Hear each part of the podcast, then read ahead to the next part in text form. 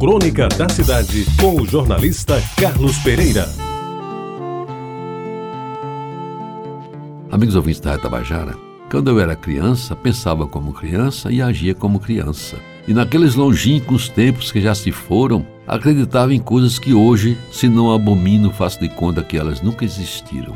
A missa dos domingos, a que assistia religiosa e obrigatoriamente, me transportava um mundo de sonhos e de esperanças, criado por frades franciscanos e professoras de catecismo, sempre nos ensinando que havia pecados mortais e veniais, e que os mortos somente tinham três lugares como destino, e a decisão onde o cristão ia parar seria ou no céu, ou no purgatório, ou no inferno. Essa decisão somente seria conhecida no dia do julgamento final. E esse purgatório me enchia de medo, pois achava que se não merecia o céu, o inferno não cabia no meu pensamento de menino dedicado a respeitar pai e mãe, não cobiçar a mulher do próximo, não roubar, no máximo uma mentirinha inocente ou uma briguinha com os irmãos. Pois bem, eu acreditava piamente que Adão e Eva realmente existiram, mas me embaraçava toda a ouvir a história da criação de Eva a partir de uma costela de Adão. E chegava até a me revoltar quando a professora de peito estufado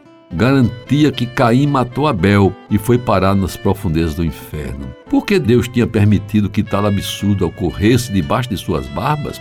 Ele que é onipotente, onisciente e onipresente? Mas, amigos ouvintes, o mais difícil mesmo era aceitar que Deus era um só, mas se compunha de uma Santíssima Trindade. Pai, Filho e Espírito Santo. E mais complicada ainda era a história do anjo, que desceu do céu para anunciar a Maria que ela iria dar à luz um filho que seria o Salvador do universo. Como, eu me perguntava, uma mulher iria parir uma criança sem a participação de um homem? Ao que se sabe, naquela época não havia o processo de fertilização in vitro. E com o passar dos anos, a criança foi desaparecendo e as dúvidas foram aumentando. Primeiro, por que somente a religião católica ou o cristianismo eram perfeitos e indiscutíveis? E aí começaram a encher o meu juízo com os chamados dogmas de fé, ou seja, aquelas coisas em que a gente tem a obrigação de acreditar, e ai de quem deles duvidar. E com o tempo as dúvidas chegaram ao ponto máximo quando um casto e santo padre, a quem eu conhecia de perto, me confessou antes de morrer a sua grande interrogação.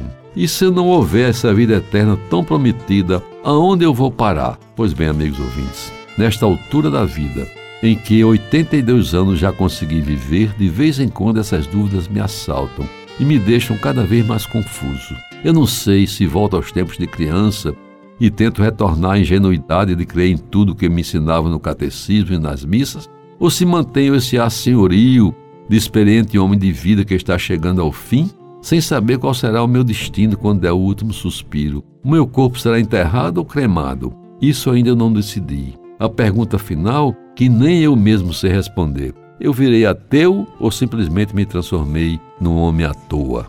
Você ouviu Crônica da Cidade com o jornalista Carlos Pereira.